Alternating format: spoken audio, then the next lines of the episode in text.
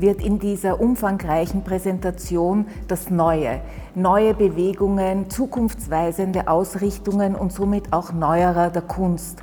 Und da spielt die Abstraktion eine ganz wesentliche Rolle für Österreich. Mit der Abstraktion grenzt man sich von dem Vorangegangenen ab, von dem nationalsozialistischen Dogma der Ästhetik, der Gegenständlichkeit. Und es gelingt auch, innerhalb dieser abstrakten Positionen innerhalb kürzester Zeit in die Mitte der internationalen Avantgarden einzudringen.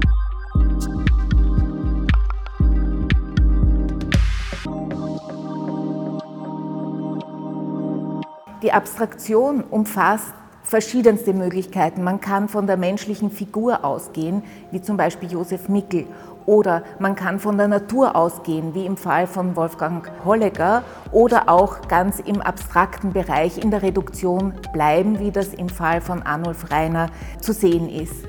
Bei Maria Lasnik war natürlich äh, die große Innovation, dass sie mit ihren Körperbewusstseinsbildern eine völlig neue Tür für die Malerei geöffnet hat und heute repräsentiert ihre Arbeit einen ganz wesentlichen Aspekt innerhalb der internationalen Avantgarde nach 1945.